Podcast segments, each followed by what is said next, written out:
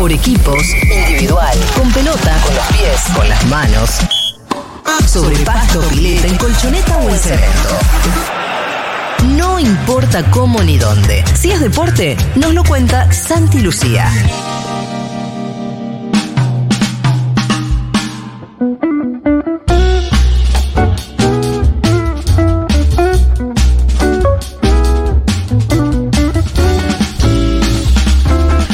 Lucía, ¿qué tal? ¿Cómo te va Julia Mengolini que decís muy buenas tardes Yo- para vos, para Rolo? Vi el golazo de Pitu? Chilena. Qué momento, ¿no? ¿Sabes qué? Vamos a hablar de Racing y de la selección femenina y dejar ahí. Tranquilito usted, tranquilito, tranquilito. Eh, Por favor. Casi como para dejarlo en suspenso, hay tres momentos de la fecha del fútbol masculino Sí. que vamos a hacer referencia y ahora te voy a explicar por qué vamos a empezar hablando de la Copa América femenina, porque si no, cuando entremos a... No, por eso a- se va- a todo se va a desmadrar. Claro, exactamente. Vamos- Nos va a costar mucho salir de ese lugar, yo ya lo sé. Lo dejamos para el final. muy- claro, lo tengo muy presente, pero quiero decir que la chilena de Gabriel Auche, Sí. el abrazo Marcos Rojo izquierdos Sí. y Gallardo con un cara a cara eh, bastante fuerte con el árbitro, son momentos que son casi inevitables para hablar de lo que sucedió con el fútbol el fin de semana y además son tres grandes disparadores. Pero vamos a la Copa América Femenina porque comenzó la competencia en Colombia de este torneo que es muy importante, que tiene una relevancia central para el seleccionado argentino de fútbol y ahí voy a hacer el primer punto y el primer asterisco y que es verdaderamente lamentable que no esté en la pantalla de, de los medios públicos. Y esto lo digo como trabajador de los medios públicos y sé que hubo negociaciones importantes y, y y que se intentó que si no era en la televisión pública fuera en Deporte B, sin embargo no se terminó de acordar, pero tratándose del seleccionado argentino que no tengamos la posibilidad de verlo primero en televisión abierta, segundo en alguna señal de cable, es casi a lo que viene sucediendo con el crecimiento de la actividad un absurdo. Es muy rico y es muy conveniente para la disciplina que podamos ver todos los partidos de primera división del fútbol femenino. Es muy mm, saludable para la actividad encontrarse todos los partidos de Boca, todo lo de Racing, lo de San Lorenzo. Poder ver al SAT contra el Villa San Carlos está buenísimo. Pero si no vemos a la selección Claro. argentina, que es la locomotora que tracciona todo lo que viene atrás, todo queda en un lugar casi ridículo y de absurdo. Total, porque además, eh, perdón, el esfuerzo que está haciendo el Estado justamente. Sí, claro, por eso lo, eh, lo remarco. para el fútbol femenino, para la profesionalización. Sí. eh, y para la visibilidad, para la la, visibilidad. comunicación. Poder transmitir por primera vez en la historia todos los partidos de primera división, que es algo que es evidentemente muy, muy Sí, sí. favorable para la Y actividad. es costoso. Entonces, vos estás claro. haciendo todo este esfuerzo por un lado, pero cuando el fútbol más tiene que traccionar Sí, por a supuesto. favor incluso de la disciplina que está ya- recién arrancando, no lo vemos. Y ya ha demostrado que tracciona más que ninguna otra ni- ni- ninguna otra participación vinculada al fútbol femenino, que fue el Mundial de- del 2019 y fue verdaderamente grande lo que pasó con la selección argentina. Y lo que está sucediendo ahora en Colombia tiene una relevancia inmensa.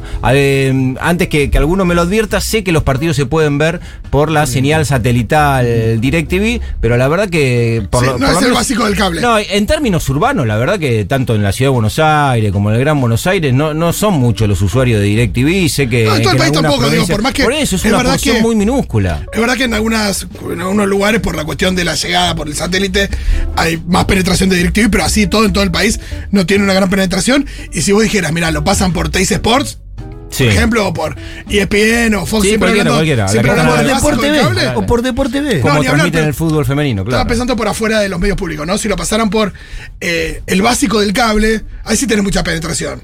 Sí, claro, por supuesto. Y, No es lo mismo que la televisión pública, no es lo mismo que. No, y lo, y lo acercás a, a, mm, sobre todo a una, a una masa de público que sabiendo que está involucrada la camiseta del seleccionado argentino, se, seguramente que se acercaría a la Sí, actividad. El, el ideal sería Deporte B porque vos lo podés sintonizar hasta con la antena. Claro, exactamente. Poner la antena en la televisión y ves en HD. no sé si Eh, es- es esto hace que no, no podamos además elaborar el resumen FF. No, Ah, lo vamos a elaborar. pero está la gran noticia. No, claro, si ya salió la, la primera emisión con Pero- la previa, pero la- la, claro. segunda estará el miércoles dando Bien. vueltas. ¿Por qué? Porque Argentina vuelve a jugar mañana. O sea que si en algún lugar vamos a ver los goles, No van a estar los goles. van a estar en resumen FF Sí, en claro. nuestras redes y en nuestro canal de Sí, YouTube. por supuesto. El miércoles van a tener el resumen FF con la participación de Argentina en los dos primeros primeros partidos. El primero ya pasó, que fue el que jugó frente a Brasil el fin de semana, y el siguiente será mañana a las 21 frente a Perú. El debut de Argentina ante Brasil fue con derrota, con goleada para el seleccionado brasileño, no muy corrido de cualquier eh, previsión que se Sí. pudiera tener ante un rival que tiene una jerarquía que en términos históricos lo pone en ocho participaciones de la Copa América, siete las ganó Brasil y con un historial frente a la Argentina, que el que jugaron el sábado fue el partido número 20, 17 los ganó Brasil. Con esto lo quiero poner en el contexto de dificultad que tiene para la Argentina y para el resto de los seleccionados sudamericanos enfrentar a, que, a quien eh, evidentemente es el seleccionado favorito, candidato, y que el otro día lo ganó, el resultado por ahí le quedó un poco abultado a lo que fue el partido no sin marcar que hay una diferencia de ritmo evidente, que hay una diferencia de efectividad, fundamentalmente el otro día también, que, que Se fue nota muy que muchas llamativa. jugadoras de Brasil juegan en otros lugares. Sí, bueno, Y Ar- tienen- Argentina también. Sí, ¿no? Argentina Pero- también, pero es. eh, el otro día Brasil fue un equipo fulminante. Uno dice 4 a 0, bueno, lo habrá peloteado, lo dominó sostenidamente. No, no, Por ahí llegó y sí, convirtió. claro, pero. Fue efectivo. Pero eso es un valor agregado para los equipos. Claro, no. Saber que cuando. A veces lo tirás así suavemente. No, Hay que hacerlo. Pero por supuesto, saber que uno cuando pisa el acelerador en, en- en ataque termina con, con una, con una conclusión y una finalización favorable. Eso, cada vez que apretó el acelerador, convirtió. Pero no lo apretó todo el tiempo. No, no es y, que estuvo todo y el después diferencias que van apareciendo eh, eh, en velocidad, en técnica, en lo físico, en el control del en el juego. control de, la pelota. una. Claro, Había un tiempo menos que usaban las brasileras para el control de la pelota, que es un segundo que te liquida. Claro, y, y eso se nota y mucho, y en ese sentido se, se explica la- el, el resultado y la diferencia, aunque es cierto, por supuesto que es un golpe, digo, en la previa del partido eh, uno siempre tiene la ilusión de que sea este Claro. el que le pueda ganar a Brasil. fútbol, Claro, es fútbol y te da esa expectativa de que no es domado 4 siempre en fútbol. Dicho esto, saben desde el cuerpo técnico argentino y las jugadoras que sube su competencia por intentar llegar a la Copa del Mundo empieza mañana con Perú. Porque Brasil era muy complejo. Era- ya se Argentina sabía que era- no se jugaba, claro, la Entonces, igual se- nos sacamos Brasil. de encima como la Rápido. rápido el Pasó el primero rápido. Igual hay que ver cómo afecta la diferencia de gol. Santi, eh, no porque fuera a hacer toda la diferencia, por, por todas las razones que vos ya diste, pero ¿por qué no arrancó Vanini? Bueno, no, el cuerpo técnico dio una explicación después del partido. Germán Portanova y Aldana Cometti fueron a la conferencia, eh, teniendo en cuenta que es un torneo largo, que ve- venían entrenando de una manera. Jugó media hora Vanini, la media hora final del partido, eh, tirada a la izquierda. En el proceso anterior en la selección eh, jugaba más por la zona del centro de la cancha. Seguramente tiene que ver con esto, con ir buscando variantes. Intuyo que en lo que viene de acá en adelante para la Argentina, Vanini va a tener eh, otra participación en el equipo, porque además en la construcción del juego, digo, entre algunos ítems en los que Argentina quedó en pendiente, uno tiene que ver con eso, ¿no? Con- con- en la gestación de fútbol. Argentina casi que contra Brasil no tuvo posibilidades de, de convertir. Uno piensa jugadas y un tiro libre de Romina Nuni de 30 metros en el primer tiempo y no mucho más. Bueno, y para, para construir, para alimentar a las delanteras, eh, la jugadora es Estefanía Vanini. Y tener más la pelota también, digo, hay una cosa ahí donde, donde lo que decía recién, esto del control del juego de Brasil, digo, independientemente de la diferencia de goles, esto de saber que tenía el partido manejado, ¿no? Sí, y en, en el mismo grupo mm, Argentina lo comparte con, además de, de Perú y Brasil, Venezuela y Uruguay. Venezuela le ganó 1 a 0 a Uruguay y ya se empiezan a mirar eh, de a poco lo- pa- para el costado por, a ver cómo puede llegar a quedar acomodada Argentina. Tiene una metodología de competencia la, la Copa América que mm, no, no es tan habitual, claro, porque son dos grupos de cinco. Eh, el de Argentina y el grupo que encabeza Colombia, que Colombia de- debutó con una victoria frente a Paraguay, pero lo, particular que tiene el modo competitivo es que de esos cinco de cada grupo juegan todos entre sí.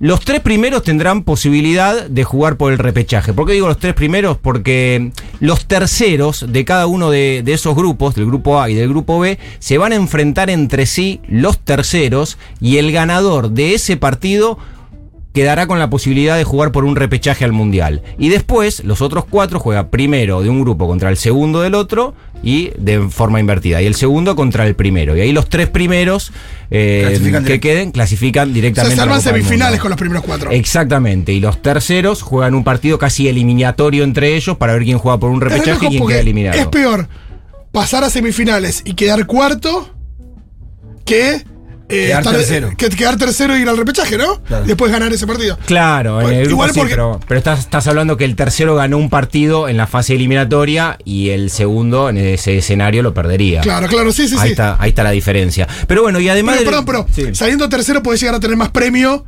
Sí, que, y que- que saliendo segundo, eso, güey. Bueno, Argentina en el Mundial 90 masculino terminó tercero y llegó a jugar la, la final del mundo, fue su campeón. Y, y hay, y hay un montón de historias así de equipos que entraron en la Copa Libertadores en el puesto 16 y terminaron ganando la competencia. Creo que Mirá San Lorenzo. mirá San- Vélez. no, y San Lorenzo y River cuando se Sí, hicieron, sí, cuando no, fueron campeones, sí, terminaron últimos en Sin ir más lejos, Vélez ahora pasó arañando y lo dejó Claro, River. obvio, en la última fecha. Exactamente. Ecuador le ganó 6 a 1 a Bolivia, Paraguay le ganó 4 a 2, eh, perdón, Colombia le ganó 4 Yo a vi ese 2 partido. a Paraguay. ¿El de Colombia? El de Colombia-Paraguay. Arrancó bien y después se empezó a notar la jerarquía de Ese la fue el que colombiana. hubo un golazo de tiro libre de, de Paraguay, ¿o no? Sí, sí. Golazo, mal. Golazo.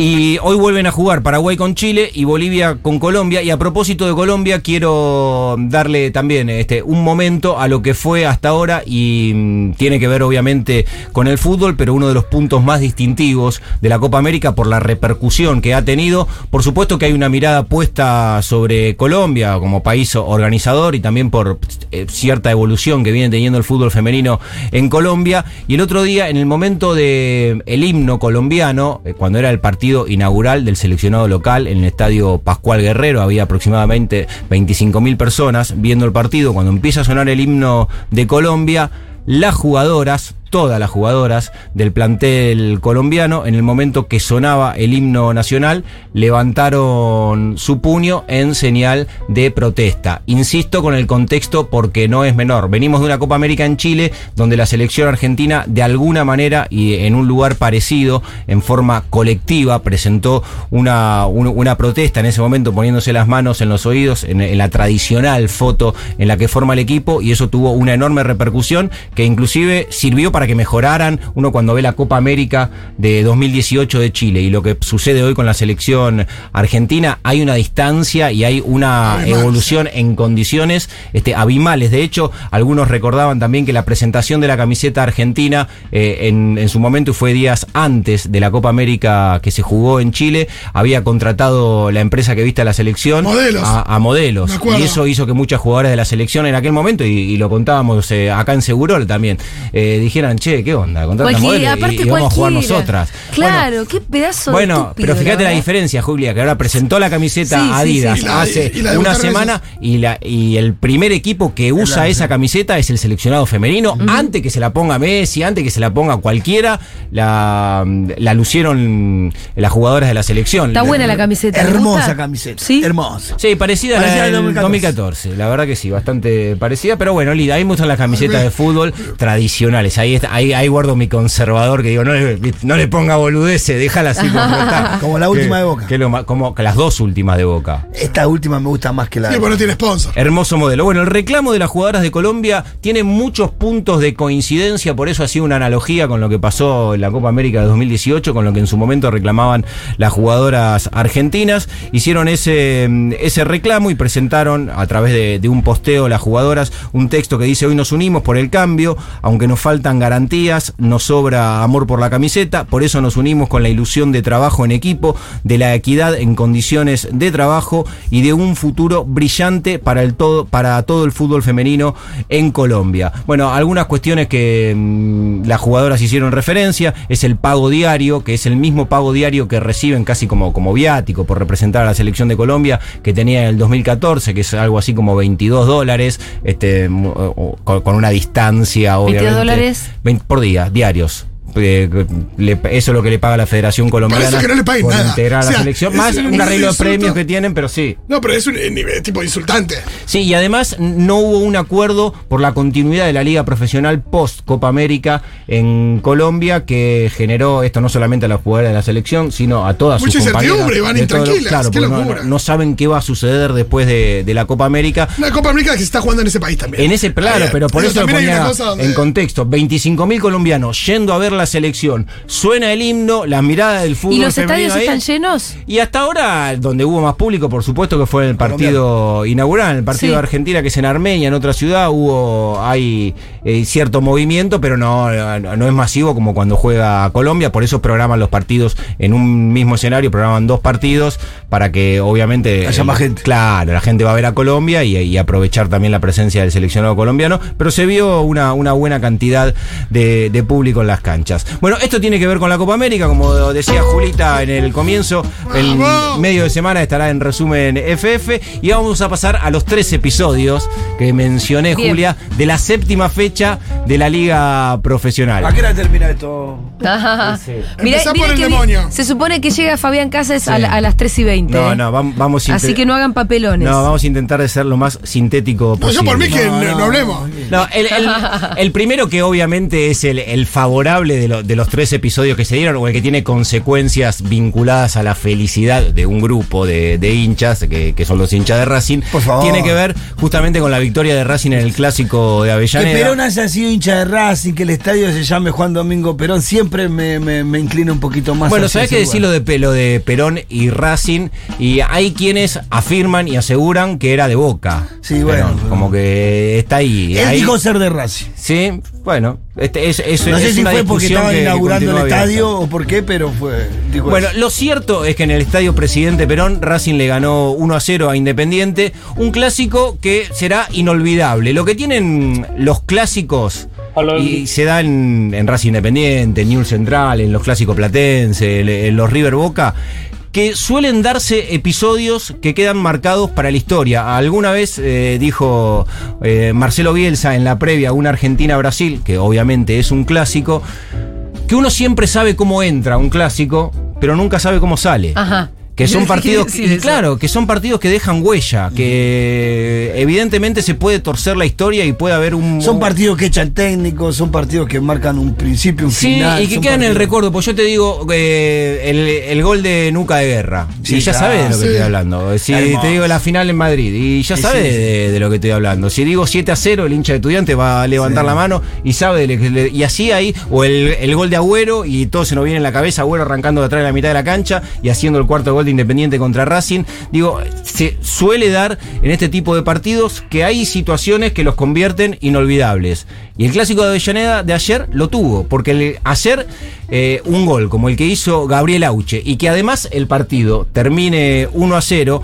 y que además se dé con un futbolista que no venía jugando por una lesión y que ese día volvía al equipo titular y que tiene un profundo sentido de pertenencia con la camiseta que se pone, que eso tampoco es ¿Hace cuánto juega ese muchacho ahí? no, tuvo esta en la segunda etapa de Auche, eh, se, se había consagrado campeón ya con la camiseta de Racing, bueno, y ahora en su regreso ya le había convertido goles a Independiente en la, a en la Independiente cancha del Rojo. siempre. 13 clásicos jugó Auche, le hizo 6 goles, le había hecho uno muy parecido de chilena, pero en un partido de verano en Mar del Plata, y ayer en el, en el partido que mm, para, para el resultado, la chilena termina siendo obviamente que disruptiva, porque después en términos de resultado no, no pasó nada Te más. queda perfecta.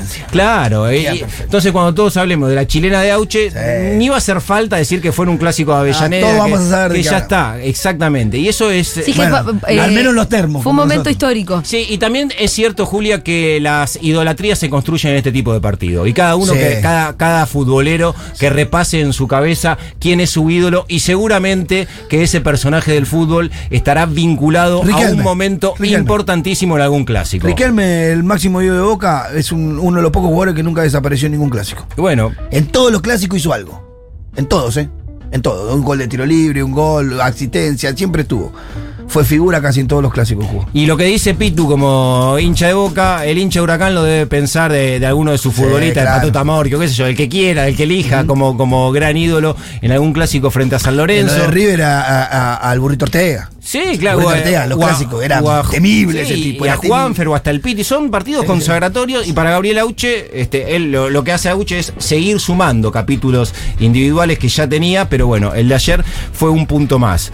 Eh, la otra cuestión vinculada a la séptima fecha de la primera división tiene que ver con, con River, con la victoria de Godoy Cruz, le ganó el equipo mendocino 2 a 0 al River de, de Gallardo en el estadio Monumental. Le gana bien, ¿eh? Con un momento que es eh, inusual en River, que es ver a un equipo golpeado, un equipo inconexo, que entrega facilidades para los rivales. En, en la última década River eh, lo que había entregado fundamentalmente desde el punto de vista colectivo y también desde el carácter y el ánimo eran garantías. Que uno se enfrentaba a un equipo que en ese Y sentido estaba era muy Gallardo ahí como el gran garante, ¿no? Sí, claro, y ahora también está ahí Gallardo, Pero, pero, pareciera que se desinfla Se la. venció la garantía, me parece. No, desen- garantía. y, y desencajado, porque ese momento inusual uno también lo percibe cuando ve distintas Sí, no reacciones y de- situaciones por las que O pasa Gallardo. Gallardo ha perdido, no es que ha ganado siempre, le ha tocado quedar afuera de Copa Libertadores. Lo que nunca le ha pasado es no ver no, no reconocer un equipo de Gallardo. Y lo que está pasando con River es que no lo reconoce como un equipo de Gallardo, que eso nunca había pasado hasta Sí, ahora. y, y los golpes son eh, evidentes en, en lo que le viene pasando a River, ¿no? Eliminado de la Copa Libertadores de América, que Vélez le ganó muy bien la serie, digo, más allá de las polémicas, todos los quilombos que se armaron, pero, Claro, pero, pero Vélez fue superior en la serie con River, por eso avanzó a cuartos de final. Está decimoquinto en el torneo, River. Se jugaron siete fechas, es cierto, todavía falta un recorrido. Este es larguísimo, sí. Pero está abajo de la mitad de tabla River. De los últimos cuatro partidos perdió tres y, y empató uno. Y son registros muy corridos eh, de la normalidad, de lo que tenía incorporado. Y entonces vos de decías recién como Gallardo se lo ve medio desencajado en el sentido en el que no, no está acostumbrado a que le pase. No, es por reacciones. No, ¿Y a- qué, qué le- qué- qué hizo? No, ¿Qué hizo? no. ¿Qué hizo? Hizo cuatro cambios en el entretiempo, Sí. que es algo muy poco habitual. Te digo que en el, en el fútbol de, de este rendimiento, que un entrenador haga volar la mitad del equipo. Sí, es como decir, es como momento- gritarle, váyase todos a cagar. En, Claro. Claro, más o menos, más o menos. De- de- desde lo simbólico y significativo es eso, meter cuatro cambios en el entretiempo eh, como mensaje para los jugadores es eh, muchísimo. Y además tuvo un episodio individual con el árbitro del partido que es Nicolás Lamolina. Estaba fastidiado, permanentemente protestando Marcelo Gallardo y en un momento ante una de sus protestas se acerca el árbitro del Perdón, en partido. un partido donde tampoco es que a River lo, lo mataron los árbitros, digo, una. No, no, una- no, claro. una- más bien lo benefició. Sí, A González Pires lo debieron lo expulsar. haber echado. Sí, claro. Me parece que la segunda amarilla para el jugador de Godoy Cruz tuvo de más cuando Sí. lo echa. No, no, el fastidio Por ahí evidentemente. sí a Liendro yo no lo hubiera echado. Para mí ni lo toca a Liendro. No, para mí también. No sé, Pero- y de última no se termina de percibir de la mejor manera. No hay Ah, evidencia. Por ahí sí, pero si también es un poco un poco tonto pedirle a a Gallardo que en ese momento de bronca que lo echan a Liendro mal se acuerde de que le perdonaron Sí, a coincido con la mirada futbolera de Pitu. queda recaliente, No, y aparte se- todo el mundo. Digo, la, la tecnología le tiene que entregar evidencia a los árbitros. Si, si terminás viendo la imagen y, y- y rigiéndote por y un viene parece de- que y no aparte sirve. No, viene claro. del gol con la mano que le cobraron, entonces Sí, como que tenés que entender. Bueno, poco. toda esa carga presente, muchas protestas de Marcelo Gallardo, se acerca el árbitro Nicolás Lamolina, lo amonesta y Gallardo le propone a Nicolás Lamolina en un face to face Buscando roya. que sí, una, una respuesta tené los huevos para echarme, pelotudo. Le dice ¡Eh! así en la cara al árbitro del Ah, partido. porque lo- era para echarlo y le saca amarilla. ¿Para echar a. Gallardo? Claro, era para echarlo en la Porque primera estaba ya era dentro para de la cancha. No, Porque lo- No, puedes- vos podés echar Se puede echar al. Puedes echar al Claro. técnico, puedes echar un suplente. Lo sí, podés sí. amonestar. Las tarjetas ahora Cuando también. están rompiendo mucho la bola, era, afuera. era para echarlo ya de entrada. Sí. Él le saca amarilla y lo que hace Gallardo cuando saca amarilla, tenés los huevos para echarme, pelotudo. Claro, Como diciendo, no, me tenés vale. que echar y no te animás. Y ahí lo echó. ¿Y lo echó? Una provocación. ¿Y qué va a hacer el árbitro? Perfecto, sí Pero tengo lo- los huevos. pero lo Le. Te está invitando Gallardo a que lo raje. Es casi una autoexpulsión la Sí. que hizo. Para mí Gallardo no tenía ni ganas de ver los Es que se minutos. quería ir de la "Me cancha". quiero ir a mi casa, echame Bueno, más, Se más quería ir. No estaría tan mal esa Me lectura. quiero ir a mi casa con mis hijos que no me acuerdo el nombre. Claro. Pero bueno, volvió también esa mirada que se tiene y que también Gallardo, como eh, lo extraordinario de entrenador que es y todas las valoraciones merecidas que se hicieron sobre Marcelo Gallardo, también es cierto que tiene ciertos rasgos de arrogancia, de soberbia, de pedantería y cuando la cosa no viene del todo bien, eso... Le, le frota, le Claro, exactamente. No, hasta, cuando Y- se pone magnánimo y comprensivo en tiempos de, de, de vacas gordas, si querés, en, en- en buenos tiempos. También se hace a veces, a veces se pone demasiado como elevado. Sí, sí, sí. Y también hay arrogancia ahí, como la puede tener Guardiola, digo. Lo que Sí. sí. hay que decir que ayer se notó muy claro en la reacción de la, de la hinchada de River en líneas generales, cuando empezó, viste, movete, River, movete. Claro, cosas que no se escuchaban hace mucho. Cosa que no se escuchaba hace mucho, pero ahí marca qué significa Gallardo. Eso termina con muñeco, muñeco. Claro, es para ellos, no para vos. Claro, Gallardo, jugadores. Gallardo te sostiene todo. Sí, Nunca va a absolutamente. poder. Mientras Gallardo esté sentado en ese banco, River puede perder día cero. Sí. Bueno, no Falta nada. hablar de boquita. Sí, y sabes que traje. Hay sería un capítulo posta que interminable, interminable Sí. el de Boquita Boca por lo que está viendo. En términos informativos, le contamos algún desprevenido que hoy al mediodía lo confirmaron a Hugo Benjamín Por Ibarra favor. como entrenador de Boca hasta ¿No están contentos? Hasta No, fin de estamos año. prendiendo fuego a nuestros ídolos, uno atrás del otro, Sí. sin remedio. Hay una, sin- situa- hay una situación que, que- que está buena seguir en Boca. Me causa gracia verlo sufrir. No, No, no, no. pero es angustiante. Ahí va Negro Ibarra, es el mejor cuatro de la historia de Boca. Sí, lo vamos a prender fuego. Hay una cuestión- Bataglia, el jugador más grande de la historia de Boca, que ganó más que todo. Más que Y se fue por ganó. la puerta de Lo atrás. echamos de una estación de servicio, lo echamos. Así nos vamos al tacho, No, nos no, vamos. Sí. to- estoy Nos vamos al totalmente de acuerdo tacho. con así Hay una nomás. cuestión que está muy buena para seguir, que tiene que ver, digo, en este caso se da puntualmente y de manera tan explícita y con tanta repercusión en el fútbol y en Boca, puntualmente, que tiene que ver con cambiar los roles, los roles históricos con los que uno está identificado. Esto, insisto, eh, pasa eh, en el fútbol ahora, puede pasar en una empresa, puede pasar en un movimiento social, puede pasar en, en la- la militancia política, puede pasar en un centro de estudiantes, de estar sostenidamente en un lugar y de repente te encontrás en otro, ¿no? Ser eh, un empleado Sí. y de repente sos jefe. ¿A qué te referís, Santi? Al lugar de que ocupa hoy Riquelme. Ajá. Que Riquelme fue un jugador en un momento enfrentado como pocos con la dirigencia de Boca, en, eh, en distintas etapas de la dirigencia de Boca, y hoy está en otro lugar, tomando decisiones y teniendo que Pero no te- esa tensión permanente con un plantel que muchas veces reclama situaciones que tienen que ver con laburantes y, y él tiene que dar respuesta de No otro debería lugar. ser una relación más comprensiva del lado de. eh, Me gustó yo- tu uso del potencial. Sí, y no tendría, y no tendría que ser otra debería, persona. Sí.